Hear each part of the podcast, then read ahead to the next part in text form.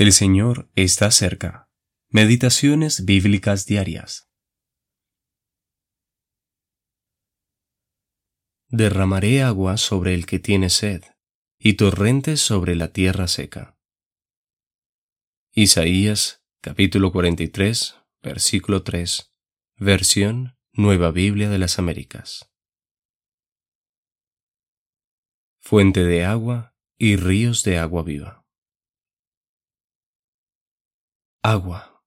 La bebemos de un vaso, la admiramos en un lago, la utilizamos para cocinar y la disfrutamos en la ducha. Los hombres la han deseado, han peleado por ella y han muerto por falta de ella. Con razón la palabra de Dios utiliza al agua como una ilustración del refrigerio y la bendición que Dios provee a las almas sedientas. En el versículo de hoy, Dios expresa en un lenguaje figurativo las bendiciones que derrama sobre Israel en un día venidero. Al restaurar a su pueblo terrenal para sí mismo, Él se refiere a ellos como siervo mío, a quien yo escogí. Versículo 1. El agua que derramará sobre sus almas sedientas será su espíritu, el cual generará que ellos broten entre hierba como sauces junto a las riberas de las aguas. Versículo 4. ¿Y qué hay del agua espiritual que el Señor nos da hoy en día?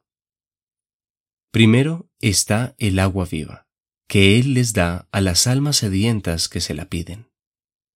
Cuando el Señor le habló de esto a la mujer junto al pozo de Sicar, Él la describió como una fuente de agua que salta para vida eterna.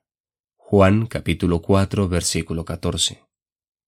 Los que hemos bebido de esta agua viva, hemos constatado que tiene este efecto en nuestras propias vidas. Provee todo lo que sugiere la figura de una fuente, refrigerio, belleza y satisfacción de nuestras necesidades. Al venir a Cristo, hemos comenzado a aprender cómo Él puede reemplazar la esterilidad y la amargura con fecundidad y amor. Y también están los ríos de agua viva. Juan capítulo 7, versículo 38, que fluyen de los corazones de aquellos que han creído en Cristo.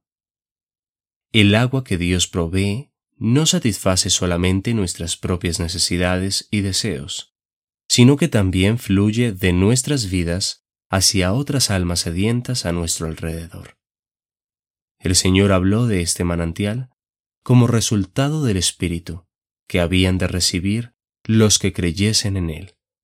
Juan capítulo 7, versículo 39.